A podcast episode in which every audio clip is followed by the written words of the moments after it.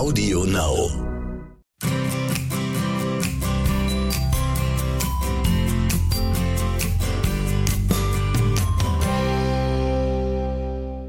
Mond Talk. Wir bringen euch das uralte und zeitlos gültige Wissen um den Einfluss der Mond- und Naturrhythmen auf unseren Alltag nahe, aufgelockert mit Inspirationen für ein lebenswertes Leben. Von und mit Johanna Panker-Poppe. Jetzt hast du beinahe vergessen, wie du Nein, heißt. du, du sagst immer zuerst den Namen, oder nicht? Nein, Nicht, du. okay. Und Thomas Poppe. Ja, wollen wir uns dieses Mal widmen dem äh, wahrscheinlich letzten Kapitel zum Thema Garten Mhm. und gehen eine Reihe von Fragen durch, die unsere Leserinnen und Kundinnen äh, bewegt haben. Da ist einiges dabei, aber jetzt muss ich doch eine Kleinigkeit vorausschicken. Die hast du mir nämlich heute ganz nebenbei gesagt und die habe ich überhaupt noch nie gehört. Und zwar habe ich dich gefragt, warum sich bei unserem Baum, bei unserer Platane die Blätter einrollen jetzt. Und du hast gemeint, es liegt daran, dass er schon allmählich anfängt, sich auf den Herbst vorzubereiten. Ja, Genau. Aber in dem Zusammenhang hast du gesagt, dass wenn Tomaten das machen, Blätter einrollen, Mhm. dass es einen ganz anderen Sinn hat. und das hast du noch nie gehört. Noch nie gehört und das garantiere ich, Nicht dass zugehört, 95 Prozent unserer Zuhörerinnen äh, auch noch nie gehört haben. Naja, ich, das glaube ich jetzt nicht, aber gut. äh, Du, Äh, das heißt, du willst... nicht schon wieder nein. Nein, du willst du wissen, warum betrachtest für das selbstverständlich, was Ja. es nicht ist. Nein, es ist so, wenn, wenn sich äh, Blätter einrollen, ist es schon so, dass, dass das stimmt, wenn viele meinen, jetzt haben sie zu wenig Wasser und fangen Gießen an. Und auf gar keinen Fall ist das bei den Tomaten. Jetzt siehst du, Äh. und das bin ich ganz sicher, dass das die wenigsten wissen. Deshalb verfallen auch die Tomaten meistens, weil sie immer dann gießen, gießen und gießen. Mhm. Und die Tomaten rollen, vielleicht nicht jede Sorte, das weiß ich jetzt nicht. Gibt sicher, es gibt ja sehr, sehr viele verschiedene, Gott sei Dank, wieder alte Sorten. Aber bei den meisten Tomaten ist so, dass wenn es sehr heiß ist, dann rollen sich die Blätter ein bisschen ein, um sich in, um sich zu kühlen, dass also die ganze Fläche der Hitze ausgesetzt ist. Und wenn man da meint, äh, oh, die haben zu wenig Wasser, jetzt rollen sich die Blätter ein und man gießt, dann kommt die Tomatenfäule. Also die Tomaten rollen sich die Blätter ein, weil sie sich schützen von der übertriebenen Hitze. Auf der einen Seite mögen sie das aber, das heißt, sie regulieren das selber. Genau. Siehst du das? Und das ist eigentlich mein Job. Ich bin ja der Übersetzer für vieles. Und ich weiß eben, was, was Leute wissen, was nicht. Und da bin ich ganz sicher, dass das eine Information Okay. ist, die die wenigsten haben. Gut, dann ähm, Punkt eins, äh, was ja äh, wirklich viele Leute interessiert, ist, äh, sie machen die Erfahrung, dass sie ihre geliebten Blumenzwiebeln im Herbst einsetzen und dass dann im Frühjahr nur die Hälfte kommt. Äh, Und da weiß ich aus eigener Erfahrung inzwischen, dass es dafür eigentlich einen richtig guten Zeitpunkt gibt.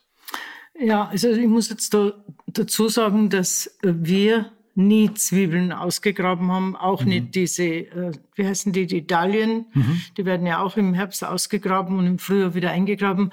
Wir haben das nie gemacht, sondern einfach gut zugedeckt mit Reisig, äh, wobei man jetzt natürlich sagen muss, so viel Schnee, wie wir in Tirol immer hatten, wo zwei Meter überhaupt keine Seltenheit war, das ist ja nicht überall. Trotzdem, der Schnee schützt ja dann auch wieder. Das heißt, äh, es geht mehr um den Frost, dass der Bodenfrost nicht zu weit reingeht. Also schützen, mit Reisig abdecken und so weiter. Aber wer es gewohnt ist, äh, Knollen auszugraben oder Zwiebeln dann erst da zu setzen, manche im Herbst, manche im Frühjahr und da scheiden sich die Geister. Manche sind dafür, äh, dass man es im Herbst äh, ähm, noch nicht setzt, zum Beispiel äh, Tulpenzwiebeln und so weiter, und schwören darauf, dass sie im Frühjahr besser kommen. Aber man hört auch das Umgekehrte. Im Grunde ist es so, dass man einfach auf den Mond schauen sollte, wenn zwischen Zwilling und äh, Schütze, das ist die Zeit, die Pflanzzeit. Und da kommt immer auch Jungfrau vor. Das heißt, wenn ich das beherzige, habe ich eigentlich so gut wie immer Glück.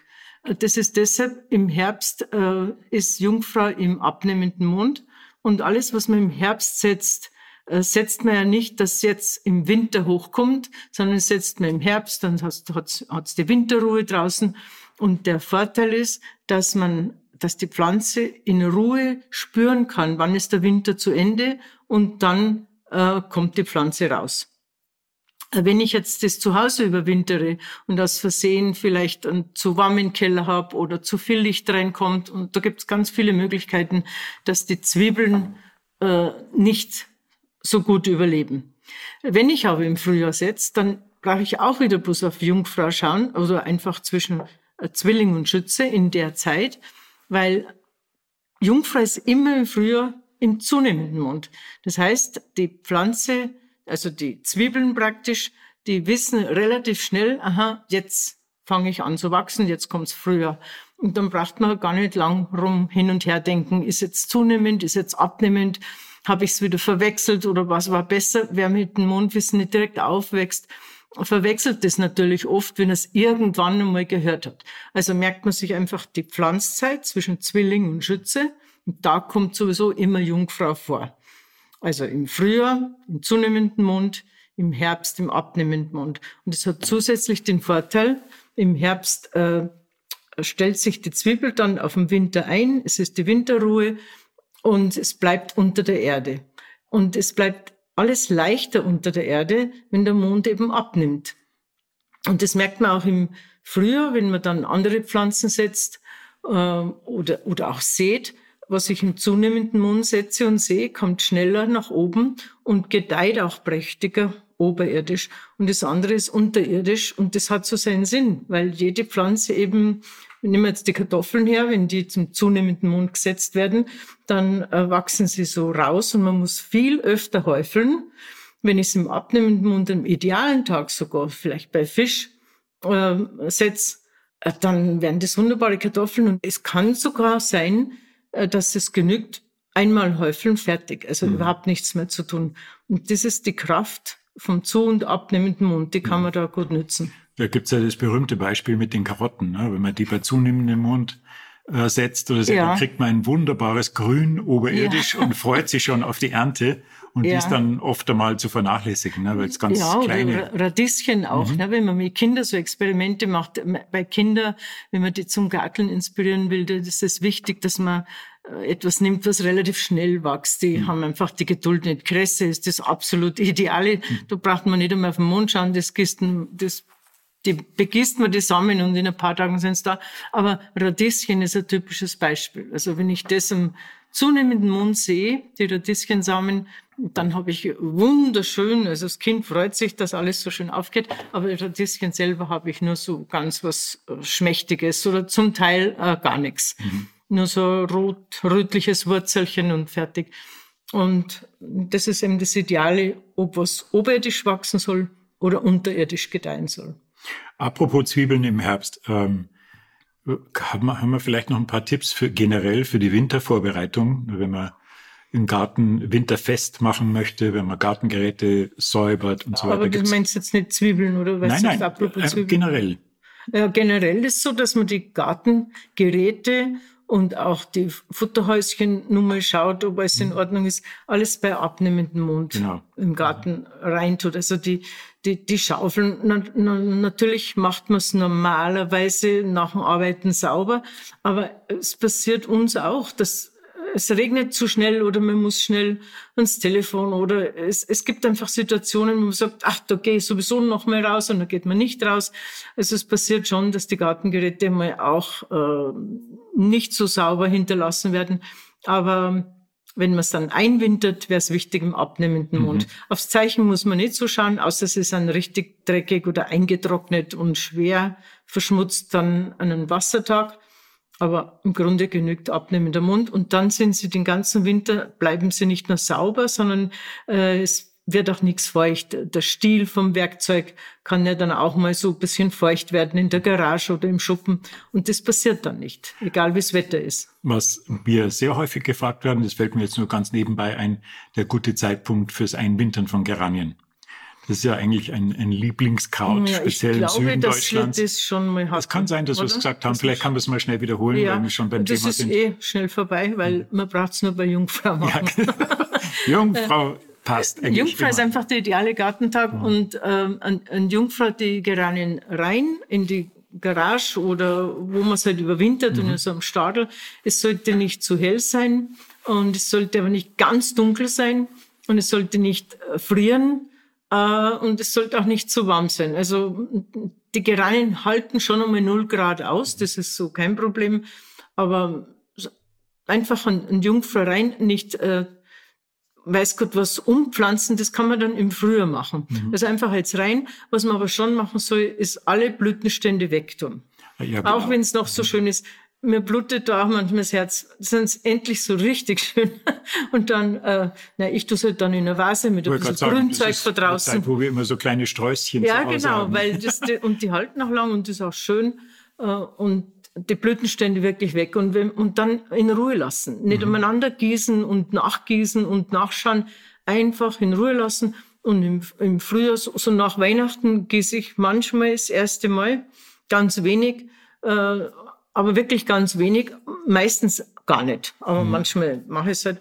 Und dann so im Februar, März, je nachdem, wie die Witterung ist, also im März meistens fange ich dann eben an umzutopfen. Und das alte Laubwerk, das äh, braune, das kann man auch im Winter mal schon wegtun. Und die Gerane ist deshalb nicht kaputt. Die, die Blätter werden einfach äh, braun und, und fertig. Und man sollte schauen, dass man ab Weihnachten auf jeden Fall nie zu viel Licht reinbringt in die Garage oder in den Schuppen, sonst kriegen es diese Lichttriebe, diese mhm, hellgrünen genau. langen Triebe. Also die sollte man dann auch wegtun, weil sonst ist die Kraft weg vom, ja, und im, im, im Frühjahr dann bei Jungfrau wieder umtopfen, auch teilen. Wenn ein Teil runterbricht, so, oft bricht so ein Zweigerl ab, ein Jungfrau einfach so, wie es abgebrochen ist, in die Erde stecken und das wird ein neues Geranienstöckerl. Also ist relativ einfach. Mhm. Apropos Gartengeräte.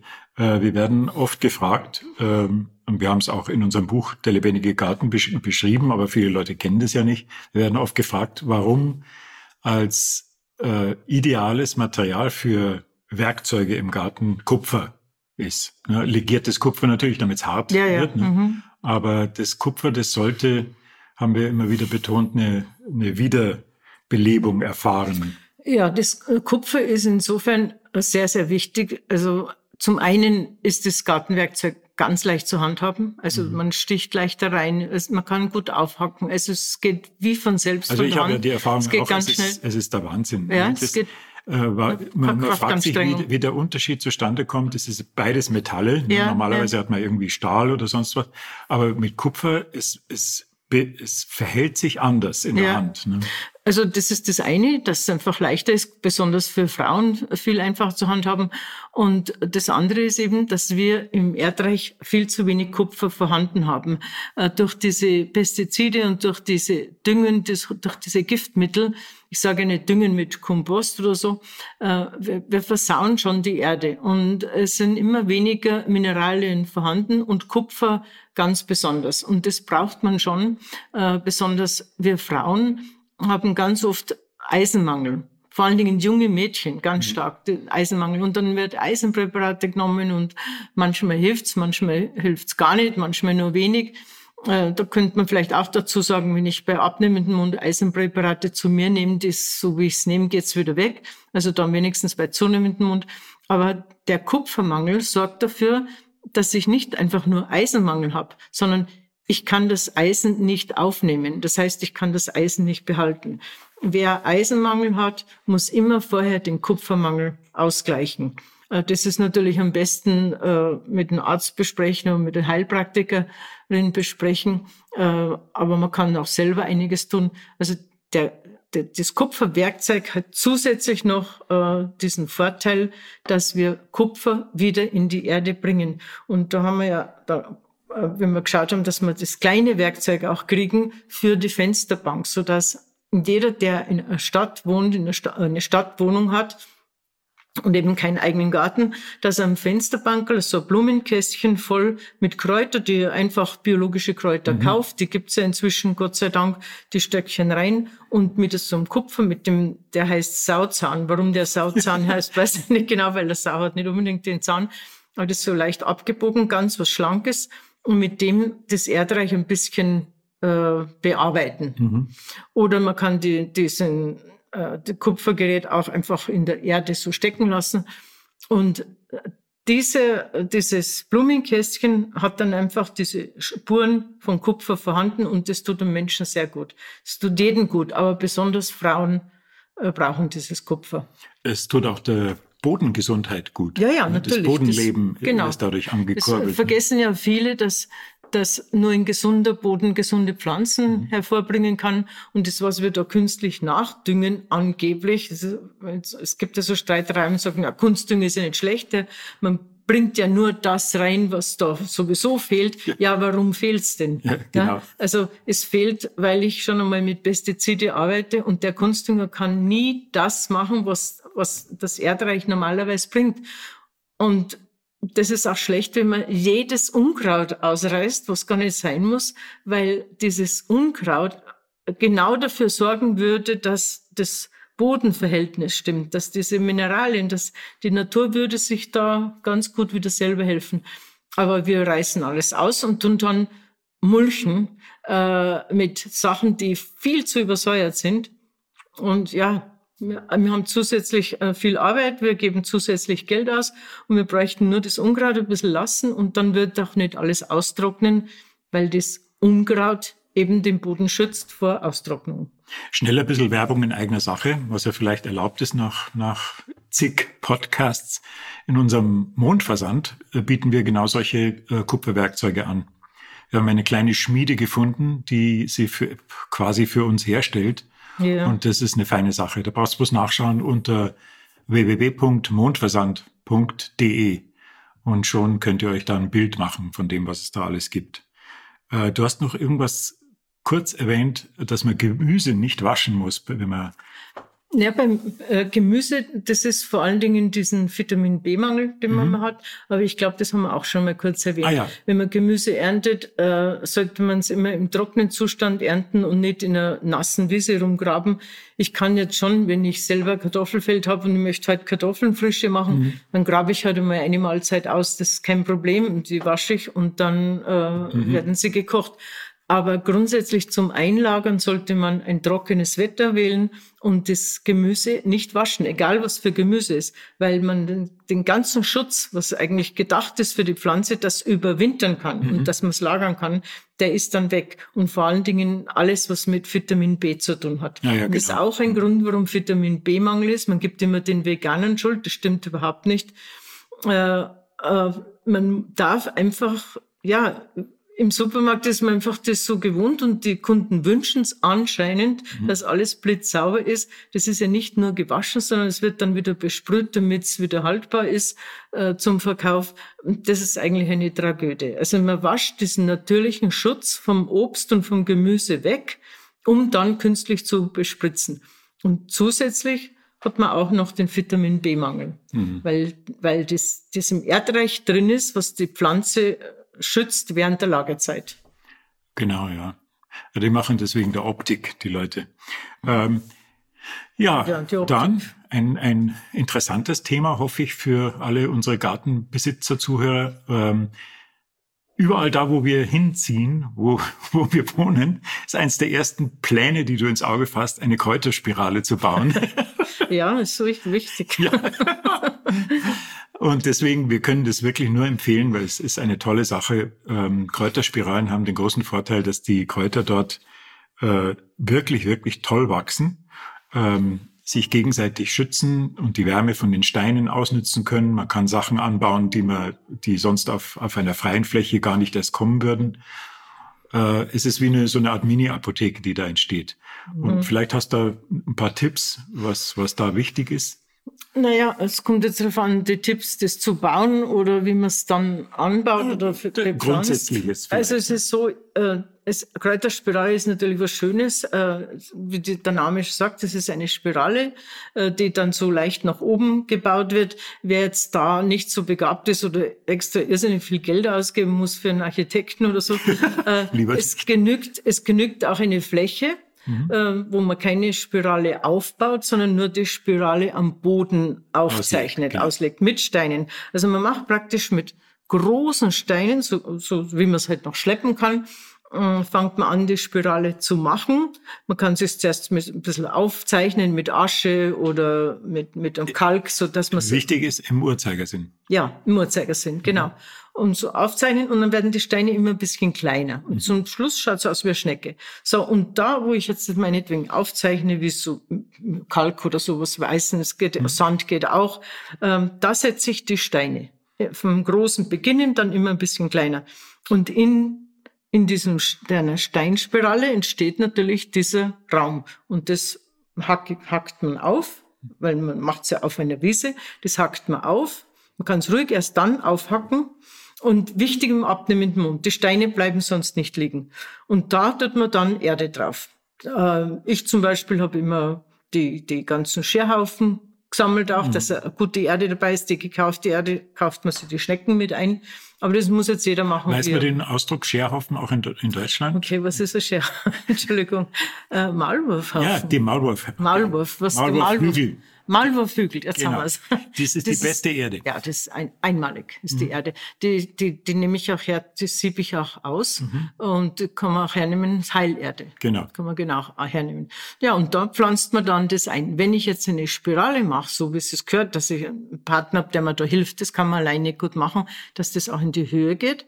Äh, dann habe ich den Vorteil, dass ich eine Süd- und eine Nordseite mhm, genau. habe. Mhm. Und dann kann ich an die Südseite diese herrlichen mediterranen Kräuter anbauen von äh, Basilikum, ähm, Majoran, Oregano, alles, was viel Hitze und Sonne braucht.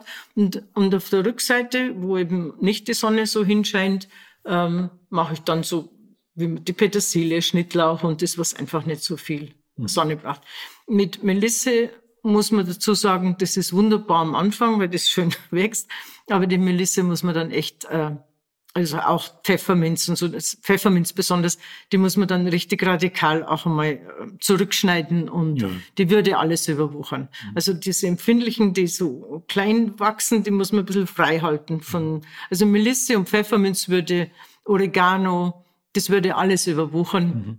Ja, braucht so ein bisschen Pflege dann. Man kann es ja trocknen schön und, und ja, früh genug abschneiden und trocknen. Und die Kräuterspirale auch wichtig, möglichst viel an Jungfrau einpflanzen dann. Mhm.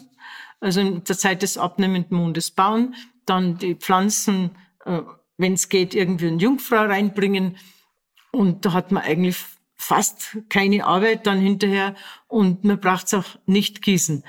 Wenn man anfängt, gießen am Anfang, am Anfang ja, je nachdem, wo sie gekauft werden, ist klar, wenn ihr verwöhntes Stöckchen kauf in einem Blumenladen oder in einer Gärtnerei, dann sind die das einfach nicht gewohnt, dass man nicht gießt. Mhm. Das muss man dann am Anfang bei Fischkrebs oder Skorpion, da ist egal, ob der Mund zu oder abnimmt, Fischkrebs oder Skorpion gießen und später nicht mehr.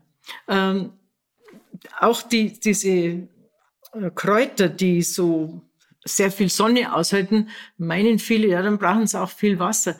Das wächst alles alleine. Vielleicht im ersten Jahr nicht so wahnsinnig üppig, wie man es gewohnt ja. ist. Aber mit der Zeit hat es dann jahrelang. Und das Einzige, was mir nie gelingt, warum weiß ich nicht, das ist der, na, wie heißt das, was man, Basilikum? Basilikum, ja. Ich weiß nicht, was ich da falsch mache. Aber egal, ob ich ihn selber ansehe oder Stöckchen kaufe. Diese Frage, wie man Basilikum... Der lebt bei mir nicht lang. bei meiner Freundin ist er immer so wunderbar schön und lang aber die nimmt nicht so viel her. Ich glaube, wir rupfen zu viel ab oder das so. gehört ich zu den wenigen Fragen, weil wir werden ja öfters gefragt, wie bringe ich mein Basilikum zum Überleben oder überhaupt das Na, überhaupt hoch. Also da bin ich nicht die richtige Adresse. Tut uns leid, ja. Ja, irgendwas. Äh, ja, irgendwas das, bleibt so, immer So wie ich kein Blaugrad machen kann. Ja, genau. so dass gut ist. Man muss ja nicht alles können. Ja, genau. Offene Frage, offene Antwort.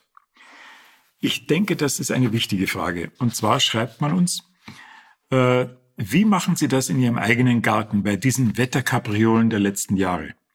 Würden Sie raten, mit dem Setzen und Säen früher im Jahr zu beginnen?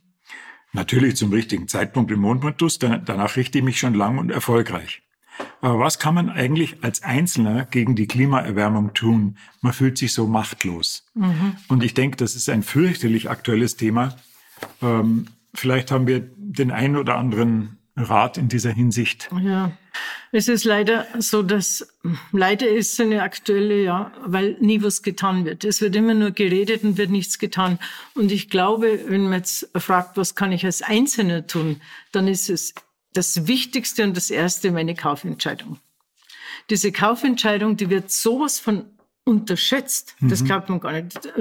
Die Tatsache, dass es jetzt überall Bio gibt, ist nicht, weil die Konzerne so toll, so nett zu uns sind, sondern Absolut. nur aus Neid, weil die kleinen Bioläden jetzt irgendwie auch einmal was verdienen und aha, jetzt, die haben die Pioniere das alles aufgebaut und jetzt dann so in Massen anbieten unter, mit einem Preisniveau, wo einzelner Bioladen eh schon wieder nicht mehr mithalten die kann. Die Pioniere so. können da nicht mehr mithalten. Die können nicht mithalten.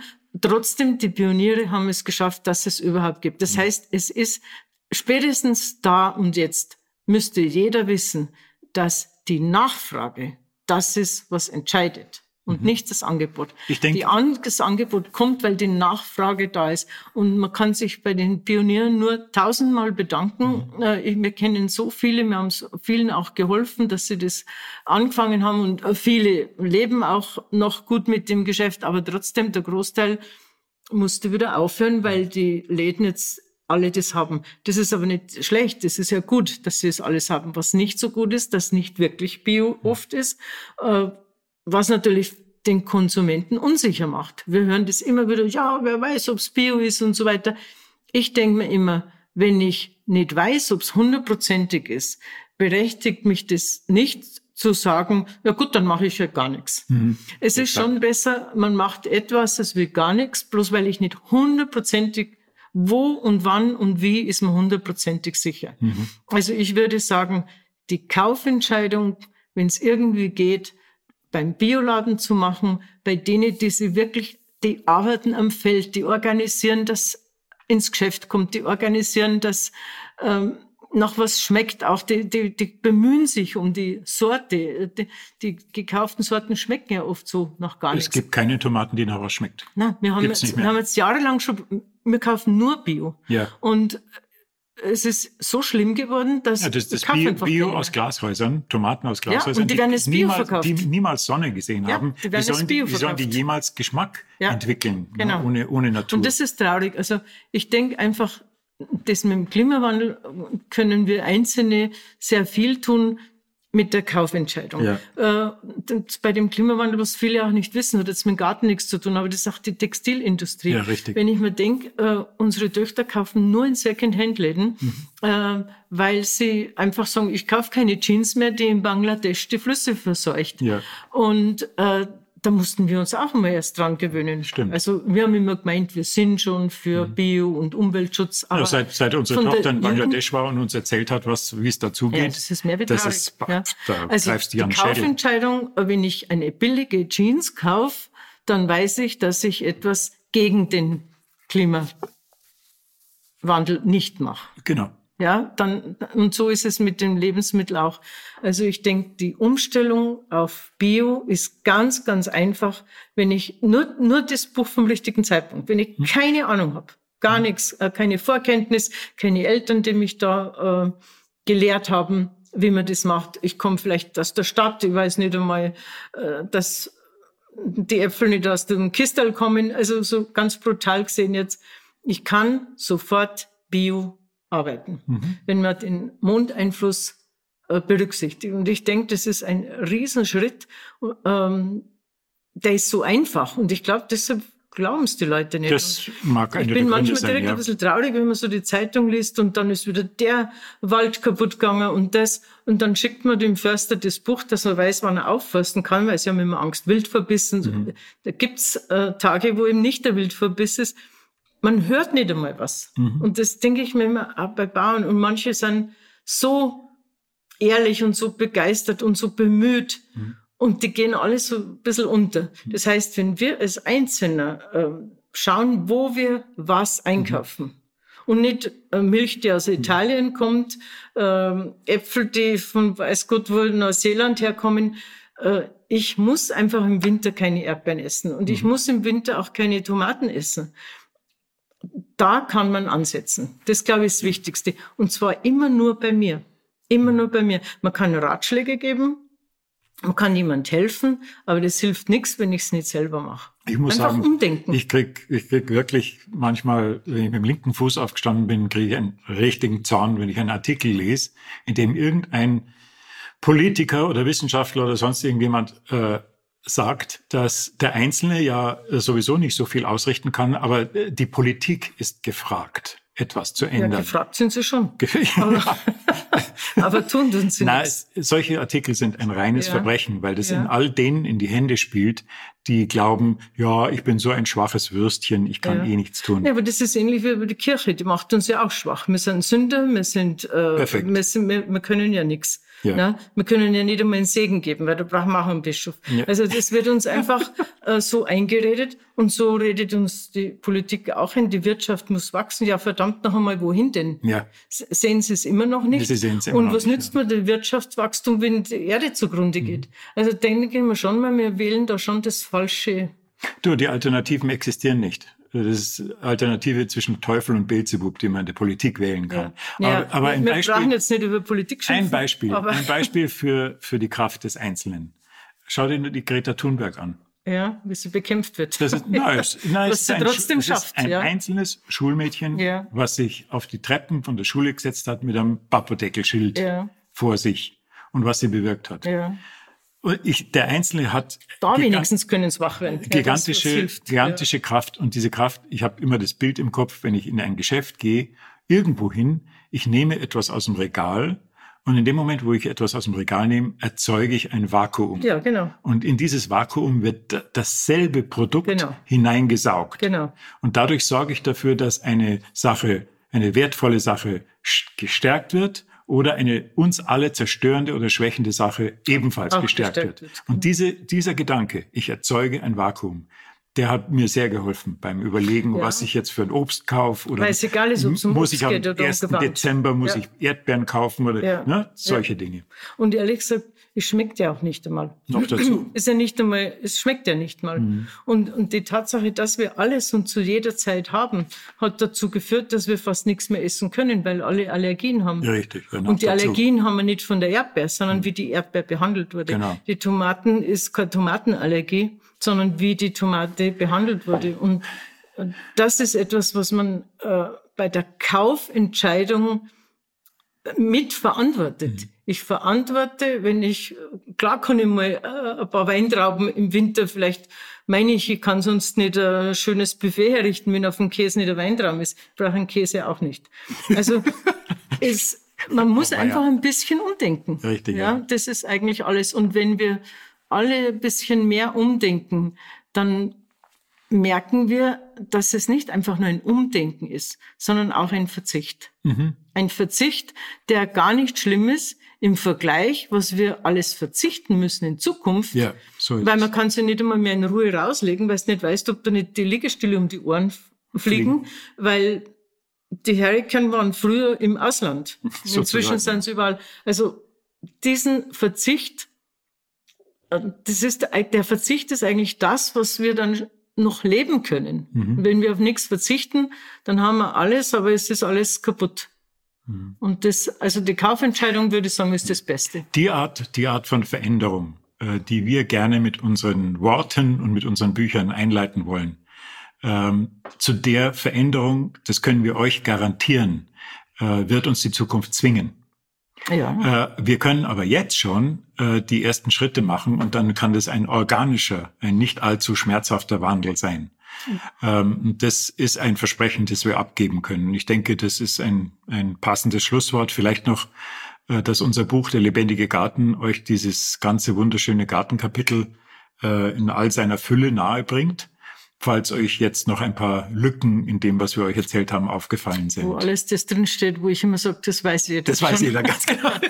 okay, also dann eine schöne Zeit noch. Eine schöne Ciao. Zeit und bis zum nächsten Mal.